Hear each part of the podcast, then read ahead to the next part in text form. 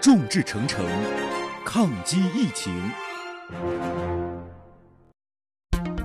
也许在汽车消费中，你曾有苦难言；也许在汽车使用中，你曾怒上心头。公平公正、合理合法，维护每一位汽车消费者的正当权益，抵制黑幕、欺瞒、陷阱，监督汽车生活公正合法，是我们义不容辞的责任。这里是山东交通广播汽车投诉维权节目《汽车帮》。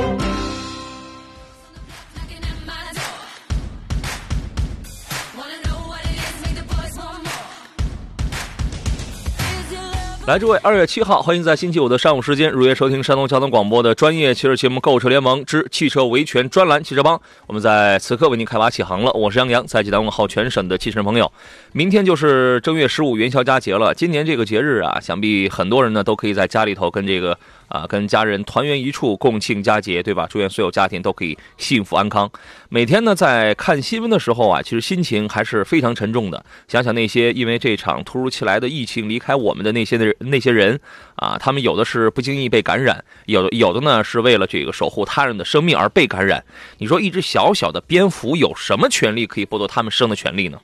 啊，这些人的离开呢，让我们在悲痛之余，其实更加应该懂得要敬畏生命，好好活着，活在当下，珍惜当下，要珍惜你身边的每一个人啊，哪怕是在路上你擦肩而过的素不相识的，你原本没有打算去礼让，但是我想在这样的时刻，你都会觉得人与人之间擦肩而过的这种遇见，可能也是一种美好，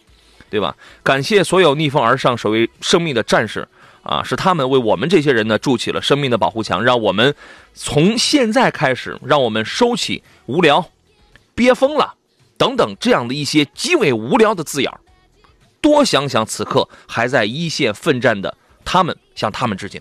针对这场疫情呢，胜利已经在不远的前方了，但是要提醒大家要继续做好这个呃密切的防范工作，尤其是元宵节过后呢，很多人就要踏上返程，要回到这个工作的岗位了，请各位继续坚持戴好口罩、勤洗手、勤通风、不聚众。啊，依然要坚持不往人多的地方去，保持距离，少外出啊，要勤用这个用酒精来进行消毒，尤其注意在电梯间啊、在餐厅啊、还有办公室这样的公共场所或者是区域去这个接触。啊，要戴好口罩。啊，能够不用手去触碰的一些个地方，比如电梯间的这个按钮区啊，要多注意，要勤消毒啊。同时呢，要对于这个信息来源的把控要注意理性、甄别。啊，一切以官方的信息来源为准，好吧？由于这个春节之后呢，我们没有收到新的投诉，应该说，二零一九年我们解决了不少的这个投诉问题啊。现在细想起来，我觉得几十件应该是不在话下了吧？啊，春节之后呢，我没有收，我们没有收到这个新的投诉，所以今天节目我我会说一些比较多的其他的一些一一些个内容啊。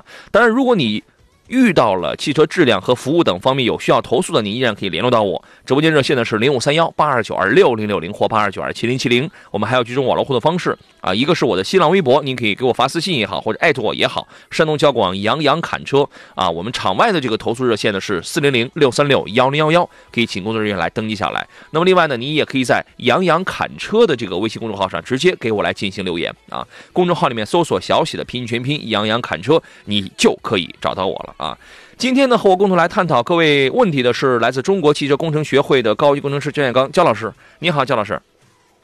大家好，听众朋友，大家好，给您道一声新年快乐啊！这也算是迟到的新年祝福啊。这个刚才呢，我们说到这个元宵节过后呢，很多人都要开始正式复工了，对吧？所以说呢，我们今天要讲第一件事，我们说一下出行。开车应该怎么去注意防范疫情？昨天我们说了那个空调滤芯的事儿，呃，作为这个普通的群众而言的话，保护好自己呢，其实就等于是保护好别人，而且也是对于这个国家最大的贡献了，对吧？尽量减少外出，如果要外出的话，尽量不要乘坐一些公共的交通工具，也不要打车，最好还是开自己的私家车出行。那么自己在开车出行的过程当中，应当怎么去防范疫情？您有一些经验或者提醒吗？啊，这个应该说。这个当年这个零三年的时候，非典时期啊，我 我们企业也是经过，呃，经过这个专业的培训吧。嗯。当时跟我们分享一下。当时非典期间，呃，全国其实和这个情况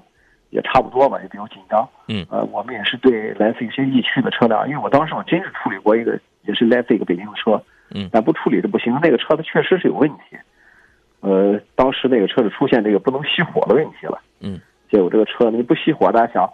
这个你也加不了油，加油站它就不允许这不熄火的车辆进入了，所以它嗯嗯它开回北京很难的。永动机啊，这是。是啊，当时我就戴着口罩，戴上手套，嗯当时也是心里非常忐忑不安，着对整车进行消毒啊，最后给它插着导火让给它排除掉。嗯啊，当时想一想，啊，到现在也是感觉到非常那个庆幸吧，啊毕竟那个车还是没有问题的。嗯呃，，当时是经过当年这怎么做的？件事儿的话，其实当年我们对这个整个车啊，其实做这个防疫处理啊，从目前来看的话，这个我认为还是非常全面的啊。当然了，内测这一次还是不能相比啊，包括咱们处理这个消毒的方法，应该还有所区别。你比如说吧，作为咱们很多这个呃车主朋友们来讲，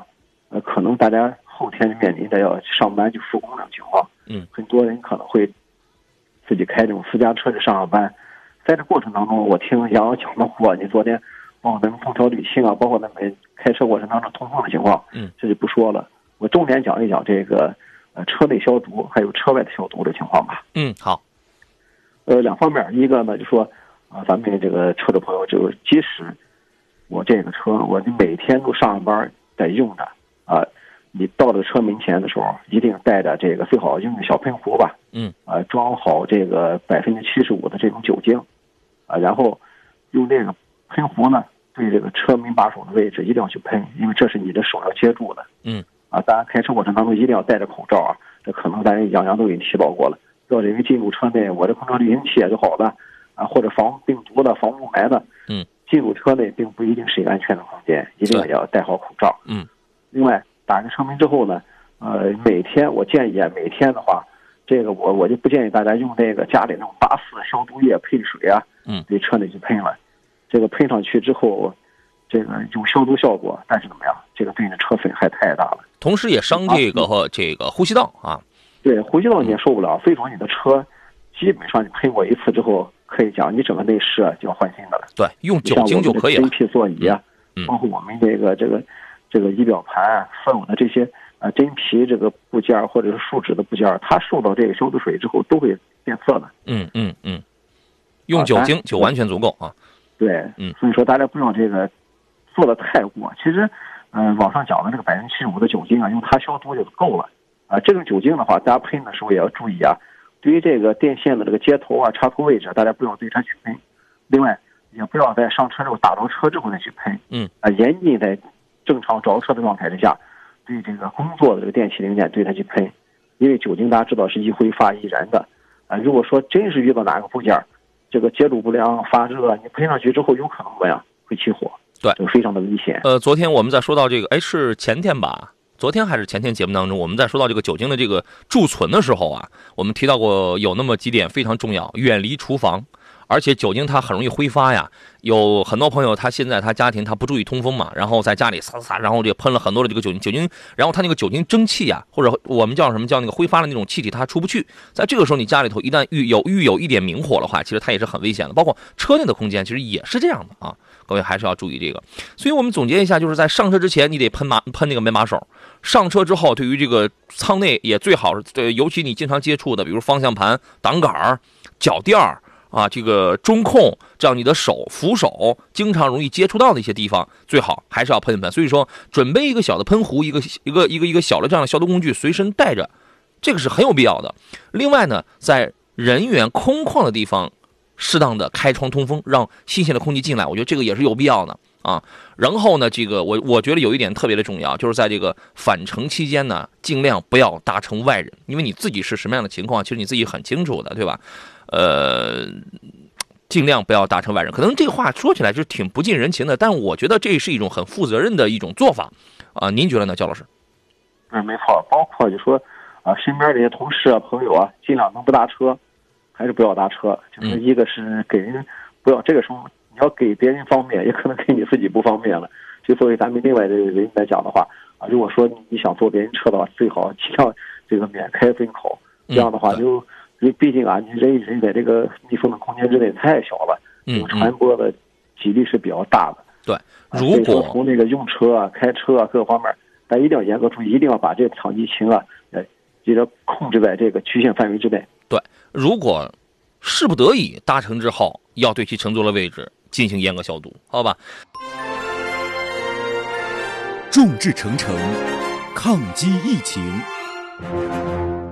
好了，诸位，我们回到节目当中。在说第二件事情之前呢，我要先发布一纸通告啊，这个是关于敦促新型冠状病毒感染的肺炎高危重点人员如实登记申报的通告。当前呢，新型冠状病毒感染的肺炎疫情防控处于关键时期，少数有疫情重点地区居住旅行史、啊确诊病例密切接触史等人员拒不遵守疫情防控要求，故意隐瞒病情、行程、接触史等相关信息，造成病毒传播危险，扰乱疫情防控秩序，严重侵害人民群众生命呃安全和身体健康，危害公共安全。为依法惩处上述违法犯罪行为，根据相关法律规定，现通告如下：第一，任何单位和个人应当服从各级人民政府发布的防控疫情的决定、命令，自觉接受疫情预防控制机构、医疗机构等部门采取的有关登记、调查、检验、采集样本、隔离观察、隔离治疗等防控措施，主动如实报告病情、旅居史、密切接触人员等相关情况，不得迟报、漏报、谎报及瞒报。第二，患有或者疑似患有新型冠状病毒感染的肺炎。隐瞒、谎报病情、旅行史、密切接触人员等信息，或者违反隔离治疗相关规定，出入公共场所参与人员聚集活动，故意传播新型冠状病毒或造成病毒传播危险，危害公共安全的，按照以危险方法危害公共安全罪追究刑事责任。第三，拒绝接受检疫、强制隔离或者治疗，过失造成传染病传播，情节严重，危害公共安全的，按照过失以危险方法危害公共安全罪追究刑事责任。第四，拒绝执行卫生防疫机构依照《传染病防治法》提出的预防控制措施，引起新型冠状病毒感染的肺炎传播，或者有传播严重危险的，按照妨害传染病防治罪追究刑事责任。自本通告发布之时起，截至二月七号十八点前，尚未登记报告的高危重点人员，必须主动向当地疫情防控部门登记报告。在规定期限内拒不履行登记报告义务的，或者造成其他严重后果的，司法机关将依法从严惩处。对暴力伤医、制假售假、非法经营、造谣传谣等破坏疫情防控的违法犯罪行为，依法严厉打击，从重从快追究法律责任。特此通告，呃，山东省高级人民法院、山东省人民检察院、山东省公安厅、山东省司法厅，二零二零年二月六号。这里边提到了这些个事项，这是非常严肃的这么一纸通告啊，希望各位引以重视啊。有那种这个还没有登记啊，还没有上报的，切切记不可隐瞒，不可掉以轻心啊。要说第二件事情，那就是在一月十三号呢，中国消费者协会发布了，这是中消协啊，这是在消费者协会这块的这个国内最高的这么一个机构了啊。它发布了二零一九年十大消费维权舆论热点报告。啊，焦老师，您猜一下，去年哪一个事件很有可能会成为二零一九年社会影影响力的，在这个消费者维权这块的第一大话题？那肯定是奔驰的维权事件吧？没错，就是那个奔驰车主哭诉维权，对吧？就是那个是，就是坐在舱盖上那个西安那个。确实太大了，因为呃，这么一件事儿，可能引起了咱们整个行业。作为汽车行业来讲，其实我认为对汽车行业震动非常巨大，它超过了以往任何一次的这个冲突事件。对，就是坐在舱盖上那个是吧？中消协声称呢，说这个结果呢是中消协联合人民网舆情数据中心基于大数据平台数据跟舆情社会影响力测算出来的。这个奔驰车主哭诉维权呢，引起各界反思的社会影响力指数达到了八十点五，登上了榜首的位置。呃，中消协表示呢，说这个车主哭诉维权啊，虽然是个个案，但它背后折射出消费者维权领域维权困难的这个现状，同时也反映出现在的汽车行业存在着严重的产品质量缺陷。厂商、经销商销售套路多、售后服务不到位等一系列的乱象啊。那么这个事儿出来之后呢，引发各地花式效仿啊，花式效仿啊。当时我记得我们做节目的时候，我们还呼吁过理性维权、依法维权，对吧？有一些是术，但是它可能这个不是道。啊，针对这个行业乱象呢，舆论认为有关部门应当确实是应当加强汽车市场的监管，不断完善呃相关的法律法规，来维护汽车消费市场的一个健一个一个一个健康有序的这种发展。那么我们要问一个问题：为什么出现了那么多的这个花式的效仿？我们就拿奔驰这个品牌来来来讲啊，出现了那么多的这个维权的这个事件，在就单单在过去的二零一九年里边，但是它的销量为什么还那么高呢？这个事儿您是怎么看？它是病态？还还是说，维权只是个例？呃，应该讲这个，我总的认为吧，这个还是和这个整个消费者对品牌的这个需求有一定关系吧。嗯，这个或者说咱们换一句话说，还是中国人比较好面子吧。还是有不合理的这个消费的东西，是吧？大家这个面子上，它毕竟是 BBA 品牌，这个或者说是某个神车品牌，它即使这个负面这个新闻非常多，嗯，但是我认为它就是神车，我就是要买。嗯，就是好面儿这个词儿，真的在这个购买的那这个这个这个为什么会形成那么大的购买里边占了一个非常重要的原因，真的是这样的啊。这个奔驰在二零一九年呢引起的这个质量方面的投诉，包括舆论影响，其实远远不止西安车主哭诉维权那一个事儿。二零一九年呢，奔驰还遭遇了大量车主的维权啊。由于这个，我们拿次数来讲，我们我我我我我们不讲什么几十万台，我们拿次数来讲，仅二零一九年，奔驰因为质量缺陷引发的召回次数，就主动召回就已经是二十八次了，十二个月。二十八次，也那也就是说，每个月都有两点几次的奔驰某一车型的召回啊，这个数值也是占到了二零一二零一九年所有这个召回的榜首的位置。呃，这二十八次里呢，涉及的车辆数量是超过了一百四十万台，覆盖了奔驰推出的大部分产品，其中 C 级跟 E 级这是重灾区啊，反馈出来的这个质量问题有方向机的问题、减震器断裂的问题、前驱动轴的问题。爆胎的问题，同时还有一些错装漏装的生产问题。听了我们前一期节目的朋友应该知道，二零二零年的春节过后，第一个召回的又是奔驰，奔驰的 GLB 召回的是五百八十多台，这也是一个非常低级的错误，就是第二排座椅那个呃舒适进入那个功能，它下面那个布线它没有布好，然后来回滑座椅的话，容易破损那个线，影响安全气囊，影响前排座椅的对第二排这个有没有系安全带啊？这个这个等等一些个电子的一些个提醒警告，所以说这也是你会发现它有高级错误，也有低级错误。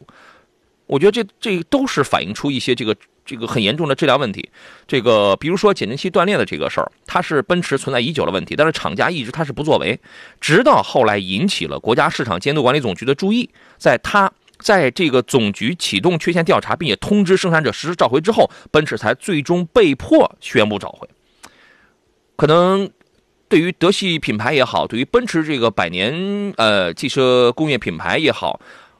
就是是就是这样的一段文字描述的话，会让人大跌眼镜，会让之前不了解这个这个目前现阶段奔驰品质的人会大跌眼镜。是品质不行了吗？还是人的问题？焦老师，这个事儿您您是怎么来判断的？呃，怎么说呢？应该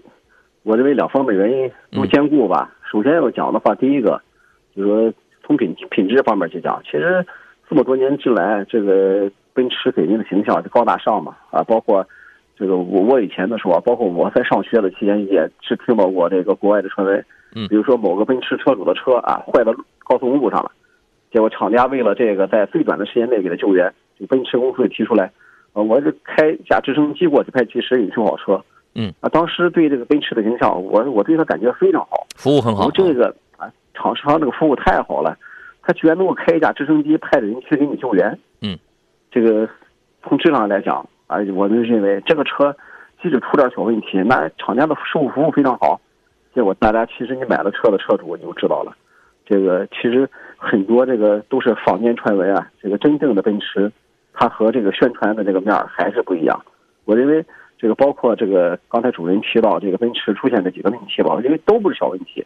它都是和安全有关的，你比如说，而且是严重的生命安全有关的一些问题，轮胎爆裂问题啊，它都是安全问题，包括转向问题等等，哪一项不涉及到这个人身安全？对，呃，其实我认为还是这是第一个车的质量问题，第二个人的这个人怎么样？对这个车确实对中国的消费者不重视，没把消费者这个安危放在第一位。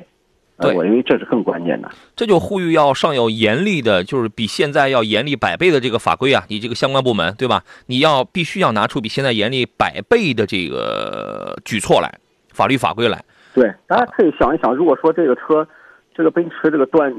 减震器的这个车发生的是美国，那有一例出现，那可能就倾家荡产了。不能说让他倾家荡产吧？嗯，至少这一例就罚他个几亿美元是非常轻松的。对，但在中国呢，在我们大陆呢？这个，因为我们哎，可能确实对这个汽车业，包括我们自主品牌也好，合资品牌或者进口的车商也好，我们对它的约束约束力太小了，或者说大家对他的一些这个行为听之任之，结果导致了这些这个所有的厂商，包括我们自主厂商在内，就大家就说能够糊弄就糊弄，能够这个这个对消费者能够退位我们就退位。对，还是说一句话来讲，就是我能够省一点钱就省一点钱啊，这就导致了好多进入咱们中国大陆的车，就为什么说一一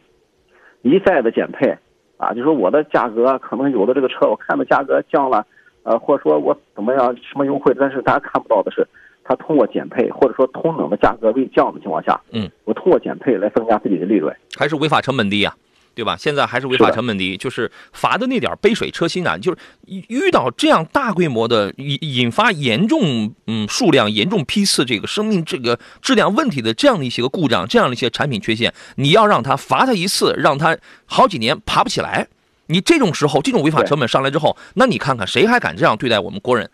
还敢这样对待我们的这个消费者？厂家这个对这个召回的态度，其实我我和杨洋以前也聊过，这个。我在十年前我就听这个主机厂的厂家给提过这件事儿，厂家说他对所有的车辆缺陷都是有应对的措施的，对他们非常清楚。所有的车辆的缺陷，但是为什么说厂家他不会主动去召回呢？他会去想，这个我所有的车都去召回，那我每一台车都会有这个召回的成本。对，但如果说消费者我某个消费者比较坚决，我认为我的车就是有问题，我就是要投诉，那他会认为怎么样？这个万分之一的概率，万分之一的话。即使一个车我赔他一万怎么样？那只有一万块钱嘛。但如果说我是一百万台，我一台车赔他一百，再算一百万。对，而且很多算的是这笔账。而且很多厂家就是第一，他很清楚，他因为收集了一些客户信息之后，他非常清楚他的他的这个车存在什么问题。但是呢，当问题多了之后，如果不是勒令召回的话，他会选择成本最低的那一类先去进行处理，先去进行召回，啊。呃，我之前我说过一句话，在现在躺着都能挣钱的这个时代，尤其在中国这么庞大的人口基数、这么庞大的这个消费基数的这种情况下，躺着都可以挣钱，那么很多的事儿就变得不那么严谨了，很多很多人很多事儿就变得那么得过且过了。呃，二零一九年五月五月的时候呢，奔驰当时是被迫先发回了，先发布了 C 级跟 E 级的这个召回，然后十一月又发布了一项加强召回的措施，光 C 级跟 E 级的这个减呃爆胎、减震器断裂的这个事儿就涉及六十七万台了，啊，呃还还没有爆胎，它还没有爆胎，这六十七万台都只是减震器断裂，这个真的是很严重的安全隐患，然后奔驰给你换一个减震器。然后一九年，呃，同样也是在五月份的时候，当时有五万台装配了十九寸轮胎的那个 E 级存有爆胎的这个隐隐患，当时他给你换了这个前后一共十四条胎。这些措施呢，其中有很多其实都是被迫来进行的，啊，这个就是很讽刺的是，二零一九年在奔驰在中国市场一共交付了七十万两千台车，同比还增长了百分之四，说中国仍然是我们这个企业最大的单一市场，是不是特别讽刺啊？我们进入到半年广告，稍事休息，回来之后咱们再接着聊。也许在汽车消费中，你曾有苦难言；也许在汽车使用中，你曾怒上心头。公平公正、合理合法，维护每一位汽车消费者的正当权益，抵制黑幕、欺瞒、陷阱，监督汽车生活公正合法，是我们义不容辞的责任。这里是山东交通广播汽车投诉维权节目《汽车帮》。来，诸位，十一点三十三分，这里是山东交通广播，在每个星期五上午十一点到十二点为您直播的购车联盟的呃汽车维权专栏，叫《汽车帮》，我是杨洋。呃，二零二零年呢，我们这档节目将继续为各位在汽车，一个是质量，另外是服务啊，服务啊，又又就包括什么态度、金融、售后等等。汽车生活的各个方面，如果你遇到了一些投诉，我们将继续为您做好这样的一些个服务工作。刚才一开始我也讲到了，由于这个春节刚过啊，春节刚过，在今年全新一年里，我们没有收到这个崭新的一些新型的这种投诉，然后在这个加上呢，现在各大厂商还没有出现，还没有呃形成一个复工的这样的状态，所以今天呢，我们重点是围绕着这个防疫，围绕着产品质量，再说一些这个其他的一些个内容。但是我觉得刚才我们说到了这个奔驰的这个质量啊。我们总结一下呢，就是第一呢，我我个人觉得，奔驰的这个品质变了，多款车型现在确实是存在着这个非常严重的问题，有的是已知的，有的可能会是未知的，啊，而且这些问题真的不只是一个臆想，它如果真的只是一个臆想，一些小毛病，那这样的还好了，对吧？它是成为了影响生命安全的不确定因素的这样的一些严重的问题。第二一个呢，就是在萝卜快了不洗泥，躺着都赚钱的这样的时代呢，奔驰，我们纵观它二零一九年的这个全球销量，呃，有在这个中国市场的销量，你会发现它仍然被一些不明就里的，或者是顽固的，或者是抱着侥幸心理的消费者依然在喜爱着，在信任着，在选择着。啊，中国仍然是这个企业最大的单一市场，这个就是特别讽刺的一件事，呃，事情啊。第三一个呢，就是从他这几次在咱们中国国家市场监管总局调查监督下，被迫被动去这个进行召回的这个举措来看的话，奔驰的服务态度变了，不一样了，对吧？所以说有很多的事情我们是需要思考，我们童年时候的那个偶像，可能现在来看。他不一样了，他不一样了啊！呃，第三件事情呢，我要来说一下昨天节目里有一位听众反映的一个事儿啊，因为呃，昨天我节目当中虽然给出了一个观点，但是我回去之后我又考虑一下这个问题，我觉得有必要，因为很多人会遇到类似的情况，我觉得有必要在今天节目当中再来讨论一下。啊，今天呢，共同来做客的是来自中国汽车工程学会的高级工程师焦建刚焦老师，你好，焦老师。嗯，你好，杨洋。呃，昨天节目里呢，有一位听众反映啊，说他的车呢是七代的高尔夫。当时呢，是因为隔音棉的这个问题被召回过。他现在的感觉就是天冷的时候啊，中控台会漏风。他的自我判断呢，是因为这个隔音棉问题所导致的。现在车子已经出了质保了，然后他问还能不能跟厂商去索赔呢？昨天我节目当中，我直播过呃直播当中我说了两个观点，我说第一，你你得证明这个漏风就是因为这个隔音棉召回。你怎么去证明这个漏风就是因为这个隔音棉的问题所导致的，是吧？这个好像不难。第二一个，出了质保，按照这个法理，按照常规的这个做法，你就得自掏腰包了。但是呢，我也说了一句，我说如果你能证明该问题是在质保前就出过，而且你可以提供相应的证据、票据，证明之前就因为这个问题维修过，但是未果，没有修好，那么才这个可以。然后呢，我觉得我为什么今天我要把这个这一类的问题我再放在一块儿，咱们再来说。我觉得肯定有很多人质保期没事儿，车车没事儿啊，一出了质保，这个车就有了事儿了。那这种情况下，后来他上网查了查，可能他遇到了这个事儿还是个普遍的问题。这个事情因为是出了质保，正常逻辑应当是怎么样的呢？焦老师，呃，从咱们现行的这个法规上来讲，这个确实非常难。呃，难在哪呢？因为这个咱们所有的，包括咱们现有的国家三包政策，对这一块没有相关的政策支持。嗯。而作为厂商来讲的话，他完全可以有理由，这个，应该说是推之门外吧，他可以不管，这个这个是没有问题的。这个只能说是从厂商来讲，从这个质量把控这一块，我认为还是存在一定的缺陷吧。不管是呃召回是因为这个后期安装的问题啊，还是原厂的安装问题，呃，我猜测还是。应该还是和这个召回、这个重新安装之后，某些部件安装不是很特别到位有一定关系。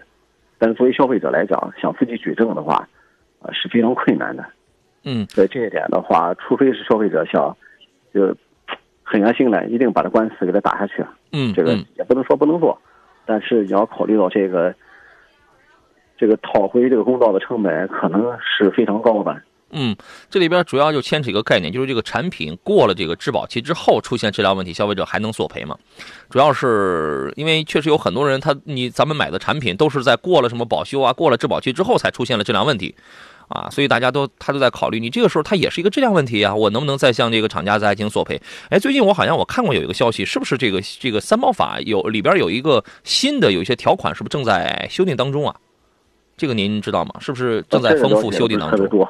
是吧？这个那那那这个事儿，我们在这个后头说啊。这里边呃，从法律角度上讲的话，我查阅了一些资料啊，它主要就呃牵扯两个概念，一个叫产品缺陷，一个叫这个产品瑕疵。这个咱们就不再去这个详细解释了啊。两个法律关系，说一啊，这个产品缺陷责任，买卖双方形成的是一种侵犯法律关系，即便过了质保期，商家也不能免除侵权责任。这这个我们是从法律这个角度上去去这个讲的啊。他说呢，这个。我们就雅文共共共欣赏吧，咱们来聊聊，因为他这个法律，这个这个是一个普法这个角度上来这个讲的啊。他说，这个产品缺陷责任是一种严格责任，根据侵权责任法第四十五条的规定，即便没有发生人身财产损害，只要这种缺陷存在，消费者都可以请求生产者、销售者排除妨害、消除危险。因产品缺陷造成人身或者财产损害的这一种侵权行为，与产品的质保期也没有关系。这是侵权责任法当中第四十五条的规定。啊，他说侵权行为是以过错因果关系、损害结果来判断侵权者的损害赔偿责任的。双方形成的是侵权法律关系，而质保期只是双方约定的合同条款或者法定条款。因此，即便过了保质期，产品如果存有质量缺陷，买受人也都随时可以要求出卖人排除妨害，赔偿损失。这个就就牵扯一个概念，我打官司的时候，我我到底是按照汽车三包法，还是按照这个侵权责任法的这个规定？焦老师，我们从他的这个字面上去这个。来聊来理解的话，好像这个时间呢，质保期这个这样的时间概念不是问题。对，没错，这个这个解释法律条文的解释是应该是没有问题的。其实我们大家去看，嗯，包括我们汽车很多现在这种，不管是主动召回的、被动召回，好多这种召回，可能大家看有的这个车辆的召回，甚至说召回召回的十几年前，或者说啊最近的话五六年甚至七八年以前的车也在召回，嗯，但这些车的话，大家去看怎么样？按照质保期来讲，它是不是早已经出了质保？啊，但这些它是属于这个汽车缺陷，而且这种缺陷的产品已经导致了对人身或者车辆安全造成损害了。嗯，像这种的话，厂家就必须去主动，或者说有关方面去要求他去被动去召回。所以说这种例子是不鲜见的，是是存大量存在的。嗯，这个，所以我我昨天晚上我在看到这个条文的时候，我就比较迷茫啊。你说万一我，比如说我吧，我遇到这样的事儿啊，我的车要是遇到这样的事儿，我要打官司，我得按照哪一条法规来，你知道吧？所以这个就比较迷茫。我按照侵权责任法在哪？就说这个汽车缺陷，关键是你怎么证明这个车是有缺陷的？关键这个界定的问题。嗯。所以是难就难在，为什么说现在有主动召回啊？主动召回是厂家负责任的厂家，他对这个车车辆产品，我认为有问题，发现有问题了，或者我通过对这些消费者，或者说通过四 S 店，四 S 店其中一条一个 S 是对这个车辆质量的一个信息反馈嘛？嗯。我根据反馈发现这个车存在某某的，应该说质量缺陷啊。不管是质量缺陷也好，设计缺陷也好，我去启动了这种召回，这叫主动召回。嗯。另外一方面的话，啊，就像你刚才讲，像奔驰这个断减震器断裂的问题啊，这种国家相关方面强令他召回的，这种就是被动召回。嗯。啊，关键是这个缺陷的认定方是谁？反正消费者，我认为是没有这个权利去做的认定的。嗯。我刚才讲，为什么说咱们大家如果说包括刚才那个消费者去打官司的话，这个成本会很高。关键是这个。认定缺陷这一方，嗯嗯，这个也比较难找到这个主体。这个质量缺陷这四个字呢，其实是反映我个人理解啊，其实它反映出两大问题：一是质量，它是质量方面的缺陷，你怎么去证明不是你使用方面的这个问题所导致的，而是先天的质量带来的东西？第二个问题那就是缺陷，它叫质量缺陷，你怎么能去证明它既然是缺陷，它就会是一个问题？它是一个大的妨碍我们正常使用的这么一个大问题，那么这个到底是一个大问题，还是一个怎么说呢？一个一个就是呃，我设计之初它不是个问题，它没有，它只是一个没有考虑到呃完百对百分之百的人完全符合的这么一个人性化的这么一个东西，它得既是一个质量缺陷，还得是一个质量缺陷。大家你能听明白我的这个我的重音？对对，包括好多车我那设计的时候，你比如说我设计的车辆。你我讲一下德国车吧，嗯，因为德国大家知道，德国车设计的它属于欧洲地区啊，欧洲是属于这种什么，相对来讲比咱们这个中国这个亚洲地区啊，大陆中和我们大陆相比，它相对来讲它是比较寒冷的。你像英国的话，大家知道，我不讲都要讲英国，英国的话它全年几乎都不用空调的，嗯，它相对比较凉爽嘛。所以说，我记得去年二零一九年看到他们高温，好多人这个到了三十多度，大家人热的受不了了，因为他平常没到过这种温度，嗯。所以说，很多德系车，你看它设计怎么样？发动机的温度都是偏高的，嗯，啊，所以这种车它可能到了某某地区啊，啊，它可能就不适应当地的情况，嗯，你包括这个路虎，包括这个吉普，这个出现这种这个变速器过温的问题啊，过热的问题啊，其实好多就是在设计过程当中啊，它没有考虑到这个啊，这个特定区域使用的这个状态，嗯，这种的话，可能到了这个，你比如说我为什么讲，有可能说某某地区特供版、特供版。有的时候你没有特供版的话，它解决不了。你比如说到那个沙漠地区，我普通的这这个车，你到了大，到了这个沙漠地区，可能没几天、没几年，这个发动机就报废了，因为它整个空气清新器怎么样，没有做这个防尘防沙设计啊。嗯。这发动机会损坏，非常快，而且呢没有受过这种高温设计，可能冷却系统也达不到。嗯嗯。所以这种的话，它可能如果说你真是把这种车没有针对某个特定地区进行重新设计的车拿过去的话，作作为这个当地来讲，它就是一个质量的缺陷。嗯嗯，是，呃，所以说，我觉得，呃，是不是我个人揣度啊？是不是从法律，你我们会会看到，在汽车三包法的规定条文当中，包括我们刚才说了这个，呃，侵权责任法当中，这个这跟这个侵权责任法的第四十五条当中，其实我们就很难找到一个统一的标准，对吧？我们找不到一个统一标准，所以说我冒昧的揣测，是否在法度上，在这个法理上，我们也应当有一些一致性的这样的参考意见。对吧？当然，很多事儿都是要慢慢去完善起来的。也有人会认为说，这个质保期呢，它的实际法律性质是一个双方的合同约定条款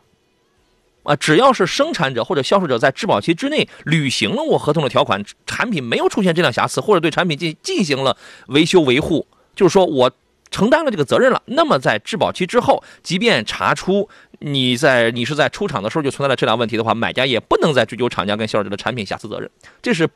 很多销售方的持有的这样的一个观点啊，我们先进广告，你就会发现啊，在这个世界上，起码到现在这个阶段为止吧，其实有有有一些事情真的，你包括今天我们说这段，我也没法去严格去告诉你，就得按汽车三包法来，或者说你就得按照这个侵权责任法来。在这个世界上，到现在为止，有有一些事儿，它没有一个迄今为止还没有一个标准的严丝合缝的就扣上的这么一个标准答案。呃，有这个律师的意见，我们可以来看一下啊。他说，这个保质期跟这个保修期等期，这是律师的意见啊。他说，保质期跟保修期等期限呢，只是推定质量达到合格的一种时间期限，而不是确认产品质量合格的证明。就是说，只要消费者能够证明产品的质量在保质期或者保或者保修期未到之前就已经是不合格产品了，那么厂家应当仍然应当承担相承担相应的责任。这就是我在昨天节目当中我这个说的我说过的，这是一个意思。你要去证明在出质保之前，你的车已经出现过该问题了，或者说提供一些当时维修过的一些证据或者是票据，就是这意思。说这个法律依据呢，依然是《消费者权益保护法》和《产品质量法》。当然，这是存在一个举证的问题。食品过了保质期，产品过了保修期，这时产品质量是否合格的举证责任已经转移到了消费者身上，而不是经营者或者生产者身上了。嗯哼，啊，这个如果说车主。你买了一个车，质保期你你只要能证明质保期之内就已经出现了这个产品质量问题了，那么即使目前的这个车子已经过了质保期四 S 店也该负责。但是如果出了质保期的话，这个时候举证的责任转到消费者身上，你就得去找有鉴定资质的机构来出具鉴定报告，再来维权。我这样来理解，对吗，焦老师？呃，应该是正确的，呃，但是实际。处理起来之后，我我我这种事儿太多了。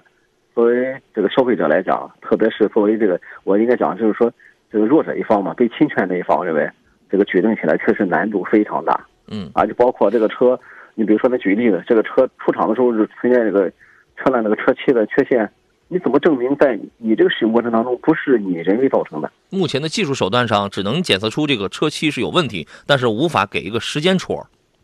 对，这个确实是很难界定。其实从法律上来讲的话，这个即使你找律师你打官司，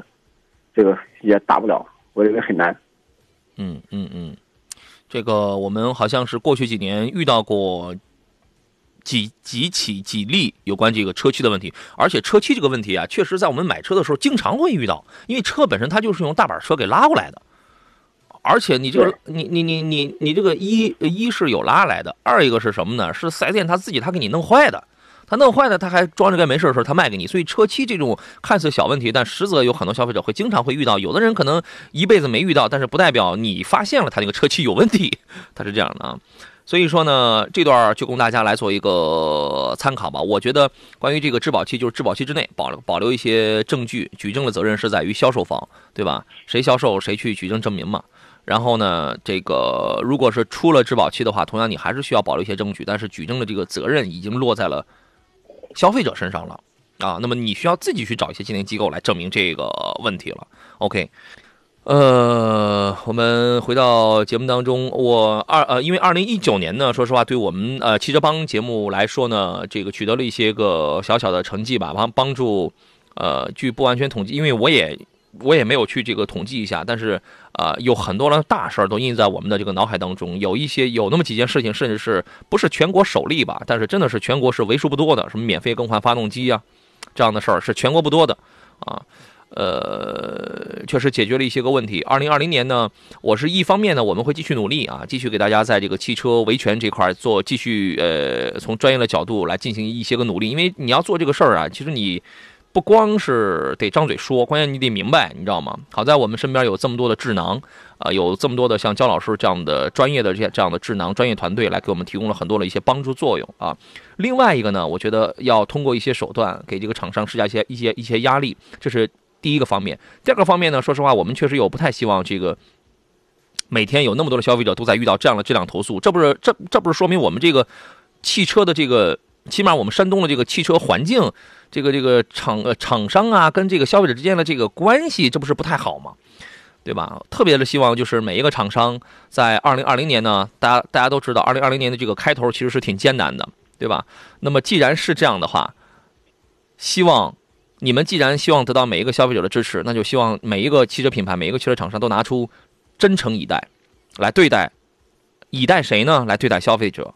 对吧？你们拿出你们最真诚、最优质的一些产品、一些服务来对待消费者。出现了问题不可怕，汽车就是几万个零部件，谁还谁还谁还不出问题啊？人都得出问题，对吧？出现了问题不可怕，第一时间给消费者去解决，别像二零一九年、二零一八年那样拖着啊，这个晾着。别让消费者对你们的品牌失望，消费者对你们的品牌失望，我们的节目就会对你们这个品牌非常的失望，啊，整个山东的这个数以亿计的消费口碑就会对你这个品牌就会非常的失望，啊，这是在正月十五之前我一个非常友善的提醒，期待着二零二零年我们汽车帮可以无事可做，啊，期待着二零二零年我们的这个。啊，汽车品牌少在我们这个节目里来进行曝光，因为这个不是一个多么光彩的事情，而且对于我这种人而言的话，这种曝光可能不只是一嘴的事儿，你知道吗？可能他他可能不是一嘴的事儿，可能是长达一年的事儿，你你懂吧？啊，所以说，二零二零年开局既然已经比较艰难了，大家都挺不各行各业大家都挺不容易的，所以一定要做好，一定要做好。啊，用这个美好的品质、美好的服务来回馈，来回馈给在这么不容易的情况下还去买你车的老百姓们啊！还剩最后一点时间，我们来说一下，呃，开年的一月份呢，有几个品牌进行了召回了。其实我们昨天节目当中也陆续也穿插着说了啊，神龙，呃，这个一月份呢，从国家呃市场监管总局缺陷产品管理中心公布的数据来看呢，本月召回的一共有保时捷、宝马。Lotus、奔驰、奇瑞、神龙、东南，一共是七八个品牌是吧？十二万五千五百六十五六十五台车，这个比二零一九年一月份的这个二零一九年一月份的那个六十四万，同比下降了百分之八十点五二。我觉得这个算是一个挺好的消息啊，这个挺好的消息。呃，神龙昨天我我们说了，它主要是召回的是一点哎。没有没有，刚想说到这儿的时候，节目结束了，召回了八万九千八百九十八台。它是一点二 T 这个发动机的正时皮带存有安全隐患，但设计的车型其实挺多的，两千零八、三零八 S、三零八、四零八、C 四 L、C 四世嘉、C 三 X、C 三 XR，就是这七款所有搭载一点二 T 车型的这个发动机，啊，它用了湿式进油正时皮带。使用过程当中会受到这个车辆用的油品啊、添加剂、清洗剂等化学侵蚀，材料性能退化，造成正时皮带表面织物损坏脱落啊，会使这个润滑油路过滤装置堵塞，引起机油压力降低和发动机故障灯亮。如果继续行驶的话，发动机内部的运动件会出现磨损，存有安全隐患啊。所不所有都是一点二 T 的这个发动机的这个法系车，你需要在疫情结束之后抓紧时间回厂，抓紧时间回店啊。Jeep 呢？昨天我们说过了，它召回的是指南者跟自由侠，它是发动机舱存有这个起火的这个风险。其实整个2019年吉普的这个召回好像频次不是很高，但是数量好像挺大的呀。焦老师，你还有印象吗？嗯，有印象，好像数量挺大的。对，呃，整体来看的话，吉普这个品牌这两年这个价格价格这个下探的还可以，还是有一定这个消费者人群嘛。啊，整车的外形还可以，但是质量的话就不可恭维了。对，品控还是要再提一把，因为在今年二零二零年呢，对于吉普而言，它非常的重视，也是一个大年，它将全系推出 PHEV 的这样的一个车型。我们希望严把品控关，大家过好年，对吧？都过一个非常棒的二零二零年啊。呃，自主品牌里边呢，也召回了有这个七千多台吧。奇瑞呢，首先是召回了四千台奇瑞七 E 触电式混合动力轿车。这个车好像我们平时就是艾瑞泽七电那个电动版，这个，但是它是一个插电混的，但是这个车我们好像平时见的也是非常的少吧？它是因为什么呢？车载充电机充电控制软件策略有问题，可能会导致充电机损坏或者慢充保险丝熔断，容易引起发动机的熄火，存有安全隐患。仅仅是熄火吗？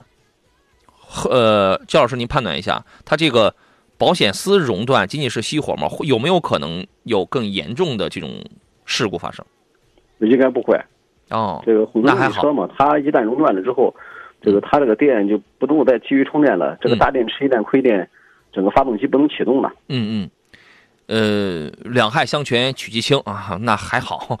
东南的这个召回咱们就不说了，昨天已经讲了，召回的都是老车型，E 五还有这个一四年的凌仕啊，所以我觉得这个东南的车现在也没有什么特别亮点的产品了，大家呃也是它它已经非常边缘化了啊。另外呢，德系跟英系召回了一千二百九十一台，主要就反映在气囊失速还有起火隐患啊，包括这个呃宝马的这个进口的三系呀，当然都是很老的，一九九八年款跟两千年款的进口的三系。还有八十一台进口的 M 五跟 M 八，五百四十五台奔驰的 GLB，GLB 这个刚刚呃，那我们昨我们昨天已经说过了，所以就不再说了。还有六百四十五台 Porsche 九幺幺和三十三辆这个 Alice S 这个跑车，啊，这个咱们也不再多说了。这个 GLB 啊，这个个从刚一上，它是去年十一月份上的吧？从刚一上市到现在，已经经历了至少两次召回了。而且都是一些很低级的一些个错误上，我觉得再犯这种错误，你真的得好好得这个反思一下啊，得这个好好的得那个反思一下。呃，在每个月的这个投诉榜上的常客高田气囊呢，这一次没有出现，所以说一月的整个的召回情况呢，呃，比二零一九年的召回数量下降了高达百分之八十点五二。我觉得可以认为是给整个二零二零年开了一个好头，我是这样认为的啊。焦老师，您认为呢？对，希望如此吧。希望二零二零年大家能够顺利的度过。是，希望整个二零二零年我们，我真的希望我们这档节目无事可做，因为汽车帮无事可做，我可以做买车，对吧？但是呢，如果真的反映出太多太多的质量投诉的一些问题来的话，那恰恰反映出这个质量还有这个消费环境，就是哎呀，有点乌烟瘴气了啊！今天节目就说到这儿了，再次感谢焦老师，提前预祝您元宵佳节快乐安康，再见。好，再见。感谢诸位。接下来呢，既是我们呃二零二零年春节过后的第一个正式开工以后的周末，同时也是元宵佳节。可能过后呢，大家还要迎来一个返程的这样的一个呃高峰。呃，返程路上呢，希望大家可以平安，可以健康。呃，琢磨琢磨我们刚才说到的这个返程的一些个注意事项，希望大家都可以平安抵达。也希望已经到了元宵佳节了，希望这场防疫战啊，这场防疫战可以尽快结束。每个人。做好自己，维护好自己的家人，呃，贡献出自己应尽的一份力量与责任。好了，我是杨洋，祝大家佳节快乐，周末愉快。下周一我们准时再见。